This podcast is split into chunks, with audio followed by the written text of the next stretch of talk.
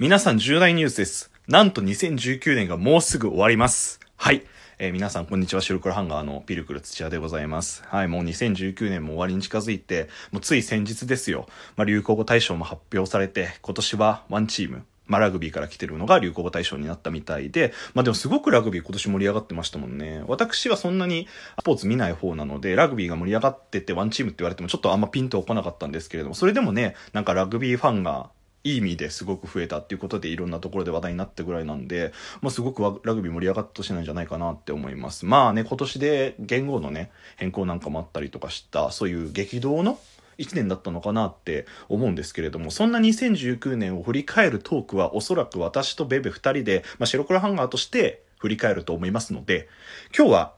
ピルクル土屋が考える2019年見たアニメで2019年を振り返ってみたいと思います。2019年言い過ぎ。えー、ぜひね、アニメ興味ない人でも、まあなんとなくあらすじとかも紹介したりとかするので、これきっかけで、え知ってもらったりとか、あ、ちょっと見てみようかなって思っていただけたら嬉しいなって思います。あ、あくまでピルクル土屋が見た2019年のアニメですので、例えば、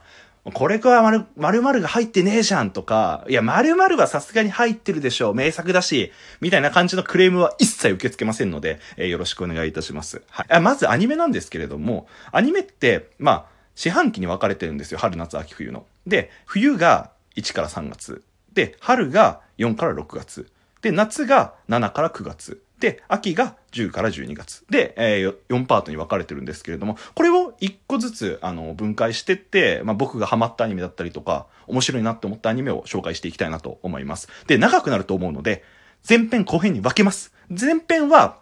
まあ、2019年冬と春アニメについて話そうかなって思います。はい。じゃあまず、早速冬から行きましょう。私が見たのは、僕そんなでも終えてないんですけれど、見たのは、えー、バンドリセカンドシーズンと、五等分の花嫁、で、獣フレンズ2、で、バーチャルさんを見てる。で、バミューダトライアングルカラフルパストラーレっていうのを一応見てました。まあこれちょっと見た時期はそのリアルタイムじゃなかったりとかするんですが、アマプラとかで見たりとかもしたんですけれど、まあこの作品がと見ましたよっていう感じです。この中で僕が特に、まあハマったというか、気になったアニメをピックアップして紹介していきたいと思います。まあ一番面白かったのはね、僕はバンドリセカンドシーズンでしたね。やっぱり。うん、もともとバンドリっていうコンテンツすごく応援していたコンテンツだし、まあ一期も普通に面白かったりしたので、まあそれの続きっていうことですごく、えー楽しめたアニメでした。何よりも劇中歌がすごく多くて、いろんなバンドのいろんな曲が入ってきて、めちゃめちゃ面白かったですね。あ、えーバンドリのアニメ知らない方に簡単にあらすじを紹介しますね。これ1期と2期続いてるので、そのざっくりした、本当にざっくりしたあらすじをちょっとご紹介したいと思います。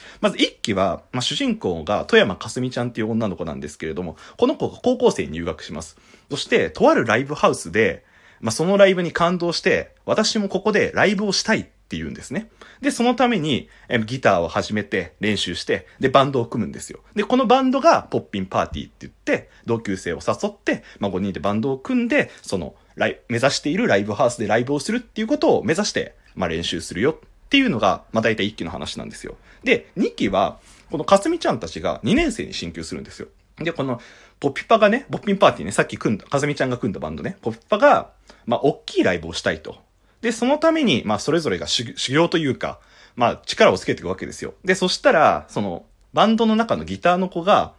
まあ、別バンドのちょっとサポートに入ってくるサポートギターとして入ってくんないって言われて、ああ、じゃあ私自分の力量を上げるためにもそっち行くわ、つって、そっち手伝ってくるわ、つって行くんですよ。そしたら、そのバンドから、ああ、もうあなた素晴らしいから、ぜひうちに来ないっていうスカウトが来るんですよ。で、そこで揺れ動く、そのギター。まあ、揺れ動いてはなかったんですけど、まあ、そんな感じで、で、あの、私たちポピパッ、ポッピンパーティーって何なんだろうっていうことを、まあ、探していく。まあ、本当に青春王道っていう話なんですよね。そこに、まあ、他のバンドだったり、同級生組んでるバンドだったりとか、まあ、プロ顔負けのバンドが入ってきたりとかっていろんなところからアドバイスもらって、じゃあ私たちの良さって何だろうみたいなのを探す話ですね。まあ、ザ青春みたいな話なんですけれども、これはもともとゲームだったんですけど、ゲームとアニメだったんですけれども、本当にそのいろんなバンドがいるので劇中歌が良かったっていうのもありありますし、さっき話したように結構話も、まあ、ザ青春みたいな感じなので、話も普通に続きになって面白かったりしましたね。で、こちら一応3期が、もう来年決まってまして、来年の1月23日から3期がスタートするので、多分その近辺に、まあなんか今までの総集編みたいなおさらい動画っていうのを結構上げてくれたりするので、公式さんは。なので、そこで気になってる人はちょっと見てみてもいいんじゃないでしょうか。ちなみになんですけれども、この主人公の富山かすみちゃんを演じていらっしゃるのが、声優のあいみさんという方なんですけど、このあいみさんが、あの、マクドナルドのグラコロの CM に最近出演したって言って話題なので、ちょっと CM そっちも見てみてください。はい。で、もう一つ気になったアニメっていうか、結構ハマったなっていうアニメが、え五等分の花嫁ですね。これも僕が多分ラグジョーとかでちょくちょく言ってるので、なんか名前は聞いたことあるなってなるかもしれないんですけれども、僕、これ漫画原作で、漫画を読んで、で、アニメ見てっていう感じなんですよ。どっちかっていうと。これ、あらすじざっくり話しますと、主人公が、え、風太郎くんっていう高校2年生だっけ ?2 年生の男の子なんですよ。で、この風太郎くんがひょんなことからちょっと家庭教師をやってくれって言って、まあ、とある家庭の家庭教師になるんですよ。そしたら、その生徒たちは、あの、5つ子だったんですよ。で、その5つ子が、まあ、この5人とも結構その、おバカなんですね。で、この5人を無事卒業させなければならない。そのために勉強をしているっていう、まあ、結構少女漫画で、ちょっとありそうだな、みたいな感じの、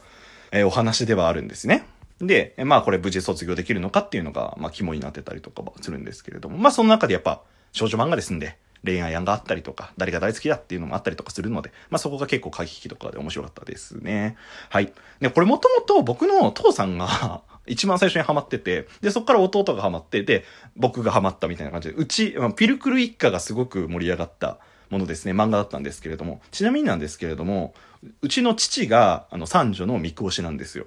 で、弟が、あの、四女の四つ葉推しなんですよ。で、妹は長女の市川推しなんですよ。だから僕は五女の五木推しです。はい。まあ、そんなことありましたね。ちなみにアニメはね、ベベと一緒に深夜の4時ぐらいまで、あの、二人でずっと1話から12話、あの、見たりとかしました。なんで、結構思い出の作品だったりとかしますね。これはね、えっとね、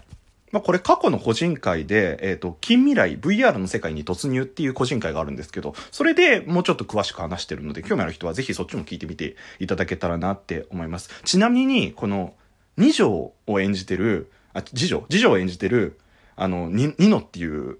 役があるんですよ、次女の。次女のニノっていう役がいるんですね。それを演じてらっしゃるのが声優の竹田彩菜さんですね。最近あの、梶ゆきくんと結婚したりとかした結構人気の声優さんなんですけど、この人もあの、グラコロの CM 出てるので、なんかそういう意味ですごくグラコロの CM が盛り上がってるなと思って、で、僕グラコロ大好きなんで、なんか面白いなって思ったりとかしました。なんで、そこに整合性あるのかどうかわからないんですけどね。まあ、そんな感じで五等分の花嫁面白かったですよっていう話ですね。これはね、話が本当に面白くて、まあ、アニメだけだと原作の多分、3、4巻ぐらいかなまでだと思うので、なんかそこまで踏み込めずに、さっと見れると思うので、あのまあ、ぜひ、アマプラとかでもやったりとかするのに興味ある人見てみてください。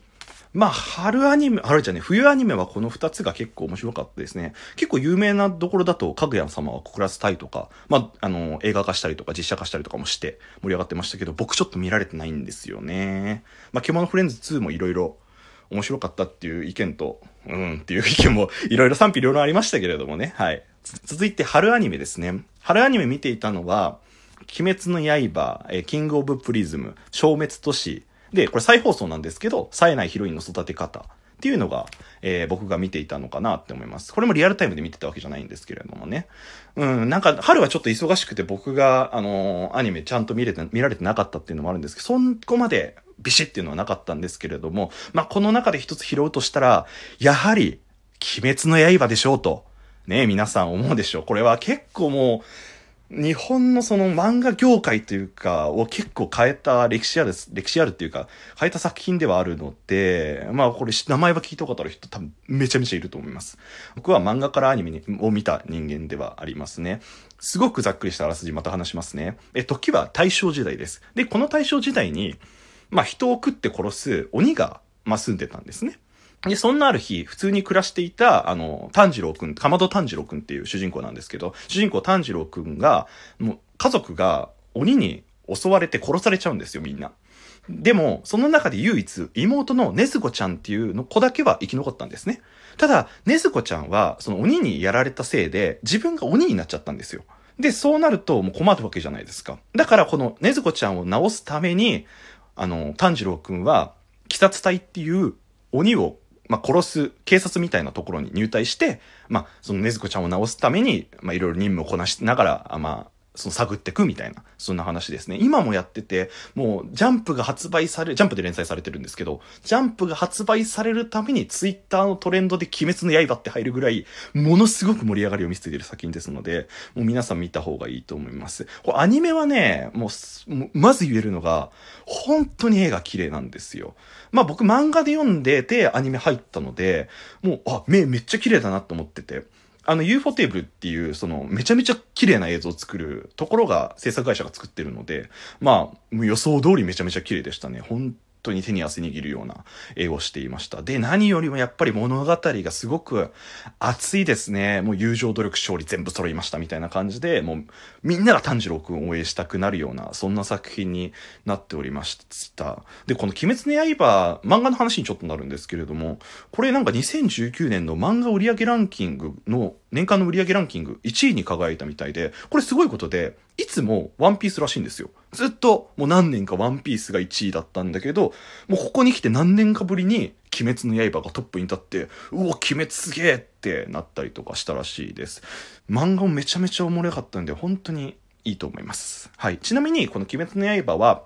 あの、来年には、あの、無限列車編っていう、あの、漫画の、あ、漫画じゃねえ、アニメの続きの部分を映画でやるみたいなんで、あの、ぜひ見に行ってみてもいいと思います。あのね、漫画もめちゃめちゃ面白かったんですよ、無限列車編。多分僕好きなエピソード、1、2を争うぐらいには好きなので、めちゃめちゃ期待してます。こちらも詳しくは、ピルクルのおもちゃ箱、かっこ鬼滅の刃と約束のネバーランド編っていう、え個人会で聞いてください。はい。えー、後半に続きます。